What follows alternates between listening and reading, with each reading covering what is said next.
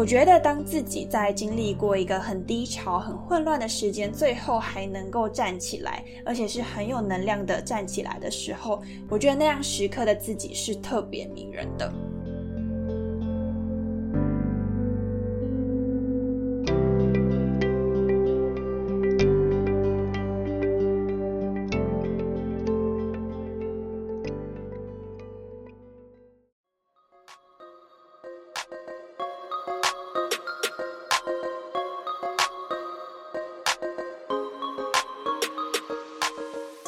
欢迎收听那个自己，我是 Athena。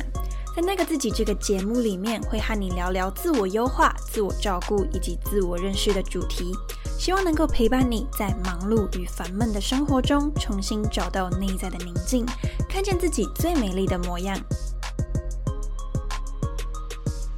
Athena 希望透过这个节目，打造理想自己研究室，分享各种优化自己的心法与知识。如果你希望成为一个更好的自己，那就千万不要错过这一集，并且帮我按下订阅哦。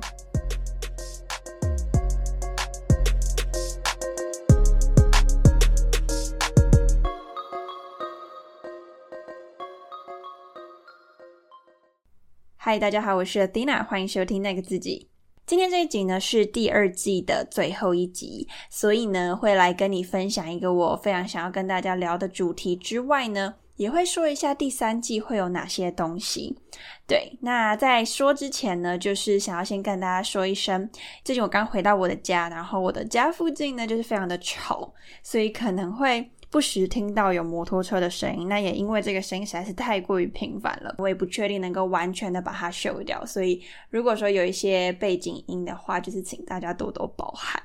好，那今天呢，因为是这一季的最后一集，所以如果说你今天是第一次听到这个节目的朋友呢。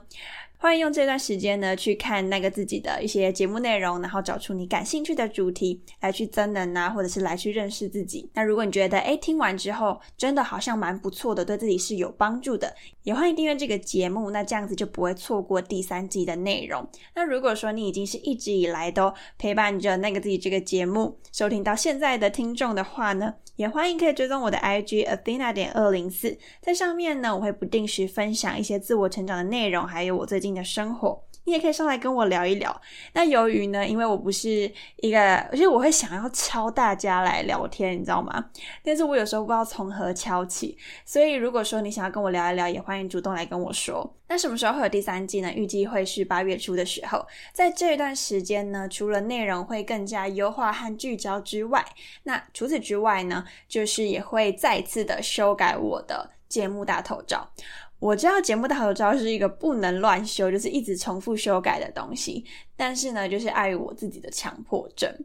我就很希望呢，它有一个更符合我期待的呃。可能设计啊，或者是一些重点的内容，因为毕竟节目也会更加的聚焦，所以我在节目大头照上面也会重新设计。这个我觉得是最重要，想要跟大家分享的。就担心说到时候大家打开 Podcast 想说，嗯，我有订阅这个吗？然后就直接划过，就是错过了，可能就错过了最新的一集内容这样子。所以到时候的节目封面是会更换的。那我自己希望这是我最后一次更改它了，就是希望我的。强迫症可以，希望我自己可以做到我自己满意的状态，然后就不要再修改它。对，这是比较重要的东西，想先跟大家分享。如果你想要知道说，诶，修改的啊第三季的重点内容可能会有哪些，这些我主要是在 Instagram 上面会跟大家做分享，然后也会啊询问一下大家的意见，然后。啊，把大家意见就采纳进来，去寻找可能相关的受访者啊，或者是做相关的内容。所以，如果说你也希望你想要的主题出现在节目里面，也欢迎追踪 IG 来去跟我分享。那关于第二季的结尾和第三季的开头，就是差不多先简单说到这里。今天最后一集呢，就是想要跟大家分享一个比较赤裸的主题哦。那这个主题我思考了非常久，在想说到底要不要分享。一方面是觉得说怕这个比较赤裸的主题呢，有些人啊可能不是这么一定喜欢听的内容。但是它也相对的是很真实发生的一个情况，毕竟在节目里面呢，大多都会去讲各种自我成长的方法，好像我们要好还要更好。但是老实说，人生里面更多的时候是一些比较低潮的时刻。那这些低潮时刻是啊，一般人最不会主动讲出来，但这些却是在我们日常生活中很真实发生跟存在的部分，只是很常被避而不谈。就连我自己要讲这个主题，我也是思考再三，然后也一直反复想说到底要不要讲，就也会担心说可能内容过于的。真实，然后引起大家的不适。对，那如果说你是想听这样的内容，就可以继续的听下去。那这一段啊，接下来想要分享的故事是啊，大家应该前面就有听到，是关于我过去比较低潮的时刻。那为什么想要分享这个呢？其实源自于啊，在第二季的时候，如果你是一直以来有收听的听众，在访谈的节目最后呢，我都会询问受访者说。蛮好奇，说就是你觉得人生的哪一个时刻是你觉得自己特别迷人的？如果你很好奇别人的答案，那欢迎之后回去收听各个受访的啊单集，然后在最后面呢都会有询问这个问题，可以听到多元的答案。那其中有一集我是访问 Smile 嘛，我也会把他单集放在这一集的 Show Note 当中，有兴趣的可以回去听。那那时候我在跟 Smile 对访刚的时候啊，我们对到这一题。没有，他就问我说：“Athena，我在回答你这个题目之前，我想要先问问你哦，你自己觉得哪一个时刻的你特别迷人？”然后那时候我就说：“嗯，真的是第一次有受访者访问我这个问题，然后我就觉得还蛮有意思的。那时候在设定这个问题的时候，我是希望大家能够去检视自己可能迷人的时刻，因为我们有时候常常会觉得自己还有哪些不足。”那在一直觉得自己不足的情况下，可能我们没有看到自己已经拥有的一些东西，所以那时候设定这个题目的用意是这样子。那时候 Smile 这样问我的时候，我就回答他两个答案。今天会跟大家分享其中一个答案。那这个答案呢，在过去的有一集单集也有简单提到，就是我有一段时间是比较忧郁的时刻。所以那时候我回答 Smile 的答案就是说。我觉得，当自己在经历过一个很低潮、很混乱的时间，最后还能够站起来，而且是很有能量的站起来的时候，我觉得那样时刻的自己是特别迷人的。那所以现在就要回到说，那那个低潮是什么样子的呢？因为这我在 IG 上有简单的讲到，说我有过去有一年的时间是处于轻中度的忧郁。这个轻中度呢，我是自己到呃。就是做那个忧郁量表，然后我就把当时的情况呢输入进去，那最后得出来的程度大概就是轻中度的忧郁程度，生活都还是能过，吃东西什么的都还 OK，但是就是处于一个生活很没有动力，也没有目标的一个情况。那就有人问我说：“你当时发生了什么事情，以及你忧郁的情形到底到什么样的程度？”这些部分我都没有交代的很清楚，因为我觉得就是，嗯，有时候怕袒露太多的话呢，大家也会觉得有点 too much。哦，那既然这次有这个机会，我就想要借机的分享一下。那就先先说当时的程度大概到什么样的地步这样子。那时间的话呢，大约最严重是半年，但是后面在整个修复期，但是有点模糊地带的，长到大约一年甚至一年半的时间。那在最严重的那半年的时候，其实会发生这么低潮的一个情况，是有些背景原因的。那个背景原因就是在当时我是一个很忙碌的一个人，就是我会把自己的生活塞得非常非常满，满到什么样的程度？就是那时我还是大学生，那在一个学期里面呢，我同时担任三个干部。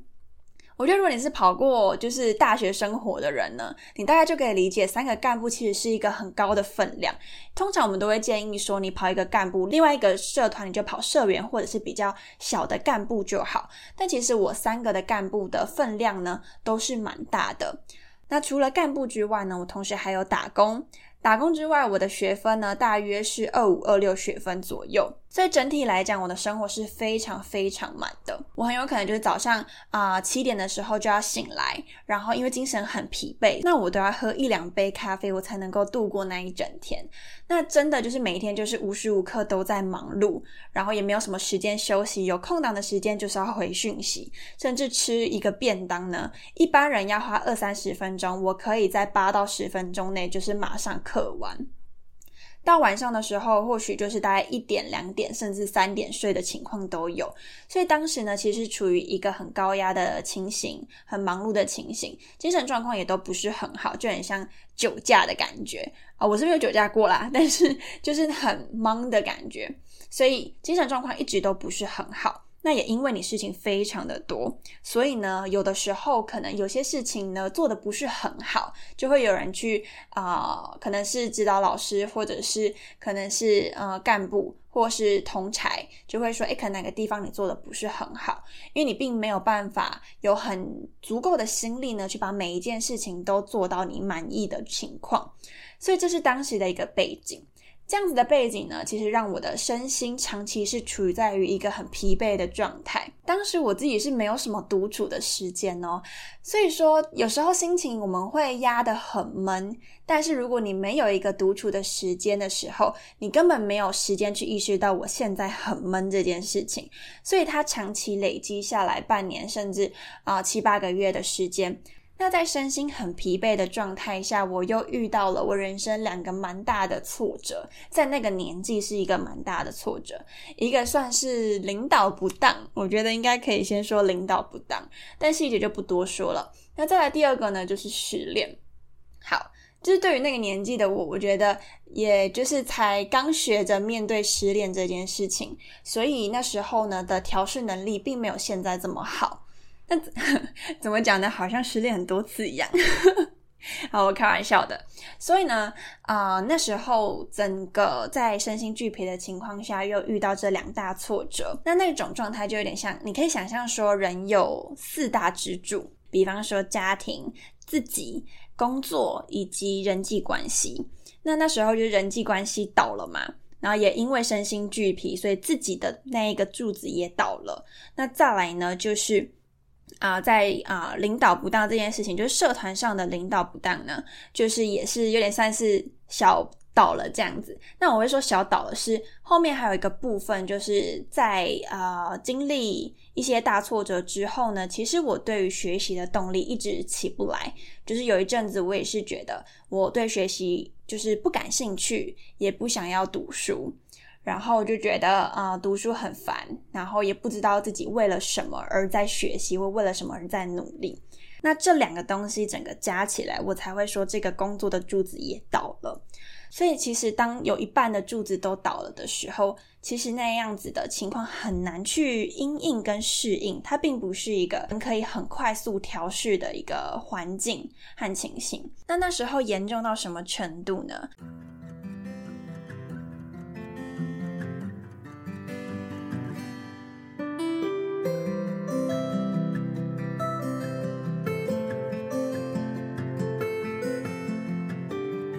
刚说的，在读书这件事情上面，我是很没有动力的，也不知道自己为什么而读。所以呢，如果能够不去上课，我就会想要尽量的逃掉。或是即便真的去上课，我也是心不在焉，然后甚至会尽可能的选择角落的位置，因为不希望有跟任何人的嗯言语的对话呀，或者是太多的互动。在那个时候的我呢，和人互动是让我压力非常大的一件事情，或者是有时候好不容易起身了，已经决定好说好，那今天就去上课吧。到了门口的时候，我会想说，还是说今天就算了。或者是我随便挑一家店待着都好，我就是不想要进教室。那时候情况大概就是到这样的程度。那嗯，我那时候的身上配件呢，最关键的就是我会戴着帽子。那时候还没想说可以戴口罩，但是我就是啊会戴着帽子，然后没有涂口红。我会把帽子压很低，然后要走的时候呢，就是走得非常快，不想要跟任何人有接触。所以这样子的配件，其实对我来讲就是一个有点像是躲在自己的小世界里面，好让我不用去跟任何人接触，好让我不用去面对跟人接触的压力。所以那时候啊，跟人接触的部分很不喜欢，然后对学习也是没有动力，也不知道自己为什么而学。那那时候我印象很深刻，就是我因为每天心情都很低落。然后啊，也是觉得人生很没有动力，然后也因为生活上还有遇到一些人际状况的问题，所以就是整个思绪每天都是很混乱的，很负面，很消极。我每一件事情都会往负面的方向去想。我知道这个对于大家现在听到我的 podcast 的人会觉得很难以想象，甚至会觉得我在编故事。但是这完全没有，我觉得这是编不出来的，以及就是我也没办法去编出一个我没有经历过的事情。所以在当时的时候，其实状况大概就是这样。嗯，那最严重的一个程度就是我会哭着睡着，然后再哭着起来。就我不知道大家有没有体验过一种感觉，就是你想到很难过的事情，你会开始很自动的想哭，然后你在躺在床上的时候，你就会脑袋一直都在想那些很负面的东西，想着想着就开始哭，哭到一个觉得很累的程度，眼睛已经很疲乏的程度，然后你自然而然因为累而睡着。那隔天早上起来的第一个瞬间，你想到的也是你前一晚在思考的负面的思绪。所以呢，醒来你想着想着又开始哭。我像我说到那阵子还有经历的一件事情，就是失恋这件事情嘛。那有一次我跟一个朋友一起吃饭的时候，他就是嗯，吃饭的时候我们就聊到我感情的一个状况，那我也跟他分享我的想法。那那时候呢，他就有一点，就我现在很感谢他，然后我也觉得他对我说的话是很重要的东西。那在那个当下呢，其实他说的话就让我觉得有一种一针见血的感觉。现在回头去看，会是一针见血，但在当时的我是极度抗拒他的实话。简单来说，他就是告诉你说，反正这个人就是不喜欢你。然后我他不是这样这么直接，但是我的翻译就是脑袋自己的翻译就是这样的结果。那那时候我觉得。非常难以接受，我就非常抗拒这个事实。然后我甚至当下会有点激动的想要去反驳他。然后我回家的时候也觉得不会的，不是这样子的，绝对不可能是像他说的那样。只是我心里应该觉得那是一部分的事实，只是我不想去接受。那也因为这个事实对我来讲并不是针，就是那个一针见血的针，它更像是一把剑直接往你身上捅的感觉，在当下的状况。所以我印象很深刻，就是我隔天的时候呢。啊，就是也是一起来就开始哭，然后那时候已经严重到无时无刻都在哭，而且是停不下来的那一种。那时候我已经想说，好，我要去啊图书馆读书，然后我就在图书馆附近的一个室外的吃饭区。如果你是师大人，或是你经过师大的环境，你应该就知道那是哪个地方。那我就那边桌子呢，一个人自己吃便当，然后吃着吃着，开始又想到了那句话之后，我就开始边吃边哭。然后哭完之后讲说不行，你不能再哭了。我就赶快拿起卫生纸，然后擦干眼泪，然后想说好，你不能再哭了，你要冷静。然后结果呢，又没多久又开始喷泪，这样子的循环大概三五次，我就快要受不了了。我就想说好，今天是不可能读书了。我觉得当下可能周围有经过的人就一定会想说，这女的怎么了？就是为什么要在一个户外空间吃饭，边吃边哭啊？真的是应该那时候没有什么的人看到了。那总而言之呢，我当下就确定我今天不可能读书，所以我就干脆买火车票，直接当下立刻冲回家，然后就躲进我弟的房间，然后就跟他开始诉苦，然后讲完之后就在大爆哭个一段时间，才彻底的好一些。好，所以那时候最严重的程度大概到这样啦，就是嗯生活上的一个情况。那在想法层面的话呢，我甚至也有想过，我觉得活着跟离开是没有差别的。那这个没有差别的意思是说，会觉得可能今天少了我，世界也没有特别的不一样，或是多了我，世界也没有因此会怎么样。所以大概是有这样子的想法。那所以这是最低潮的程度，我尽量用一个，就是我现在是尽量用一个比较平淡的方式讲过这样子。那后来怎么恢复的呢？就是这个低潮慢慢走向恢复，甚至到现在的状况，其实中间也经历了很长的一段时间。然后在这段时间里面，其实很多人说，像时间会冲淡一切这句话，虽然很心灵鸡汤，但是它是真实有用的。所以，一方面是时间其实会慢慢冲淡一些事情，然后慢慢的去消掉那一些不愉快的情绪，这样子慢慢的淡化淡化之后，我就因此好了吗？其实也没有。我对很多事情还是兴致缺缺，然后就有一种还是要为了做而做的感觉，不是真的很由衷的啊，想要去完成每件事情。那经过七八个月之后，其实这段时间我也没有经历什么特别大的。嗯，挫折，或者是说，因为我都把自己关在自己的世界里面，也没有把自己丢出去，所以呃，暂时都可以靠时间去消弭一些比较负面的情绪。不过，老实讲，消弭再多，最根本的自己呢，在还没有找到人生的意义感之前，其实。那个根的问题是没有解决的，就是即便你好生活的状况已经比以前更好了，已经没有到每天哭了，每周哭了，但是呢，你的你你依旧可以感受到你生活是无力的，然后会觉得好，我要交报告，我要做生活上的一些跟人际交涉，都也没有太大的问题。但是你每天回到家，然后变成自己一个人的时候，你都可以很清楚知道你是不快乐的。我啦，我是不快乐的，对。然后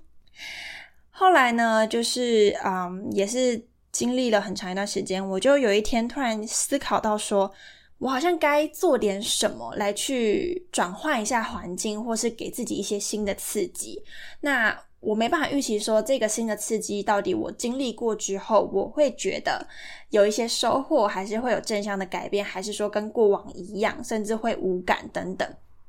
这些都是我不可预知的，但是我只知道我应该要去做一些新的刺激，然后做一些我过往没做过的事情，来去啊让我有些新的思考。所以后来呢，我就去参加了一个对我来讲那段时间影响我很深的一个营队。后来呢，我也是去啊上一些长期的课程，去转换环境啊。这一切的过程里面，它就有点像是。它并不是你今天可能遇到一件事情，然后你的开关就彻底的被打开，或是你彻底的可以啊转换心境啊改变想法，然后瞬间步上正轨，并不是这样子的。那个历程更像是我很喜欢啊前几天我弟跟我说的一个譬喻，那个譬喻就是低迷的你，很挫折的你，很忧郁或烦闷的你呢，身上呢其实是有很多个锁。那每一个锁呢，都是一些啊，你还没有解决的问题，然后你还没有获得的答案，或是你还没想通的事情。你身上有好几个锁，那这些锁呢，让你就是被束缚，然后让你一时之间你不知道何去何从。那后来可能经过了一些新的刺激，有些人会告诉你一句话，可能说：“诶，我看到你的什么能力是很有潜力的。”这句话或许会打开其中一个锁，让你知道你或许可以发展的地方是什么。那再来，可能是你人生上在遇到其他的事情，种种的可能感情观也好啊，或是人生意义感的一些冲击啊，那甚至是在工作的选择上面有一些新的资讯告诉你说，可能什么样的工作适合你啊？像这样的资讯呢，都是一把把钥匙，去解开你身上那些困扰你很久的锁。所以后续呢，我也就是参加了一些活动或者是课程。那在每一个呢，我都在里面呢获得了可能一把钥匙，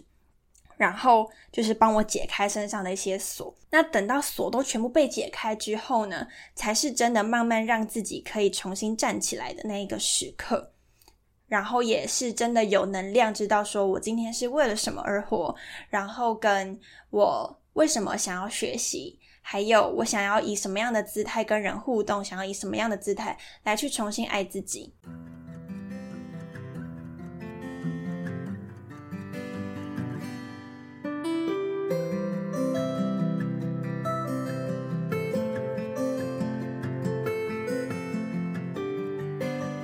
这些钥匙都开了之后呢，再次的回到自己身上，之后才是一个真正让自己站起来的那一个过程。而这一个转变呢，我想要就是用这个机会跟大家分享。如果说最近的你呢，也是处于很迷惘、很混乱、很忧郁，不管是感情上遇到的呃挫折也好，或是工作上觉得很辛苦也好，那或者是像我一样很重视意义感这件事情的人，但是你却觉得生活没有意义的时候，然后让你很困扰。不管你是处于什么状态的人，我都希望用这一个节目，就是用这一集呢，来去跟你分享说。无论是处于在什么样很混乱的情况呢，我都相信那是有可能被稀释的，或者是说我不会说立刻好转，但是我能够确定的是，它是一定能够被稀释的。然后透过一次一次给予自己新的刺激、新的学习，或者是脑袋上的憧憬呢，是有办法让你。可以去找到自己人生新的意义感，还有自己想要的方向，甚至透过自我成长呢，来去找到自己内在的一些渴望，甚至呢，去达到你想要的目标，从目标中获得满满的满足感。这些都是我非常相信的，因为我自己就是从那一个低谷，然后呢，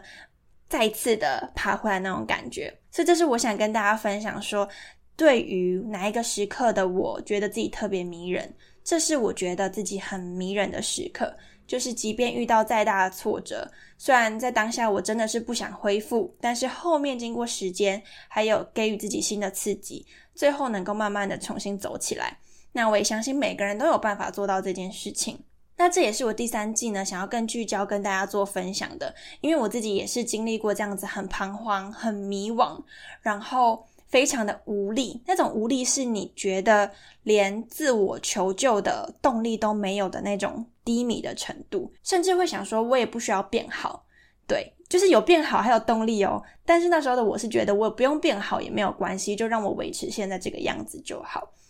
所以说，那到底从这种比较混乱的状况里面，怎么重新的？恢复，或者是怎么重新的找到自己内在的价值感跟意义感，这件事情是我现在非常非常重视的，也是希望能够去让更多人一起啊，从这个混乱里面呢，慢慢找到人生的价值感和意义感。因为每个人一定都是希望生活是满足跟快乐的，没有人想过一个不开心的生活。应该不会有一个人告诉身旁的人说，我的人生目标就是过一个不开心的人生，对吧？所以说，到底这样子的历程发生了什么事情？我又做了哪些调整？这也就是第三季的时候，希望有更多的分享。那这边也想要简单跟大家说一下，第三季到底会有什么样的东西？或许大家会更有方向。首先呢，会有三加一的内容。三是哪三呢？首先第一个是使命探索。那我希望透过使命探索的一些方法啊等等，来去协助你找到自己的内在渴望。因为我非常确定说，当我们今天知道自己的内在渴望或者是使命点在哪里的时候，我们其实生活是非常有动力跟有方向的。那第一点呢，就是想要让那些跟我过去一样觉得人生很没有意义这件事情的人呢，能够慢慢的去探索出自己内在的使命或者是渴望。再来第二个呢，是人生设计。当我们找到自己的内在渴望的时候，我们可能知道哦，天哪，这个就是我的领域，或是我就是喜欢什么，我就想要解决什么样的问题。之后，下一步呢，就是要设计你的人生蓝图，包含说你要怎么定定目标，然后现在的你状况在哪里？那要怎么从现在的状况呢，一步一步走到你想要的目标？这样的蓝图呢，是需要经过设计的，透过设计帮助你更快能够达到你想要的一个方向。最后一个呢是生活优化。当我们今天呢设计完自己的计划之后，最重要的就是执行嘛。执行就回归到我们日常生活里面。所以呢，在生活里面，我们要懂得去优化自己的啊，可能环境啊，或是优化自己的心情，优化自己的一些工作状态，优化我们工作和休闲的平衡。当这些能够被优化的时候，做好每一天的工作内容，那接下来我们就也可以确保说，那在长期下来，在整个计划下来，是更容易达成你的目标的。所以呢，这就是三加一的三很重要的使命探索、人生设计以及生活优化。那一是什么呢？一的话呢，就是当我们今天在执行这三件事情的时候，多多少少人生还是会遇到一些挫折或者是失败的经验。那除了这三个比较像是方法论的东西，我觉得更重要的一定是自己内在的心理韧性。那个韧性呢，就是坚韧的韧。当我们今天具备一定的心理韧性的时候，我们才有那一个能力呢，去面对各种挫折或是失败的情况。毕竟呢，失败还是比成功还要发生的更多。可能我们面对十次失败呢，才遇到一次的成功。所以呢，怎么样跟失败或是挫折共处，我觉得是一个非常重要的点。那当我们今天具备心理韧性的时候，再搭配我们所学的一些方法或是心法等等。两个搭配起来，才是让自己真的能够走在一个进步跟成长的轨道上面。那这就是第三季呢，想要跟大家做分享的。如果说你对这样的内容感兴趣的话，也欢迎就是像我刚刚前面说到的，可以订阅这个节目，或者是呢追踪我的 IG，有任何的最新消息都会跟大家做分享。那在这一段空档的时间呢，就是我也不定时会在 IG 上面分享一些我觉得对大家很有帮助的一些啊想法，或者是对大家有帮助的一些内容。那在今天的最后呢，就是我想要啊一样留这个问题给大家。就是第二季的专属提问，希望呢，在听完这集之后的你，也可以一起来思考这个问题。也就是说，哪一个时刻的你觉得自己特别迷人呢？欢迎呢到 IG 上面分享你的答案哦。那我们就第三季见喽！感谢你今天的收听。最后，如果你喜欢这一集的话，欢迎到 Apple Podcast 帮我打五颗星，并且留下评论。也可以请我喝一杯咖啡，支持我继续创作更优质的内容，或是截图这一集分享到你的现实动态上，tag 我 Athena 点二零四，让我知道你有收听，也能让我认识认识你。最后，别忘了帮我按下订阅，就不会错过最新一集的内容喽。感谢你收听那个自己，让我们在理想自己研究室中成为更好的自己。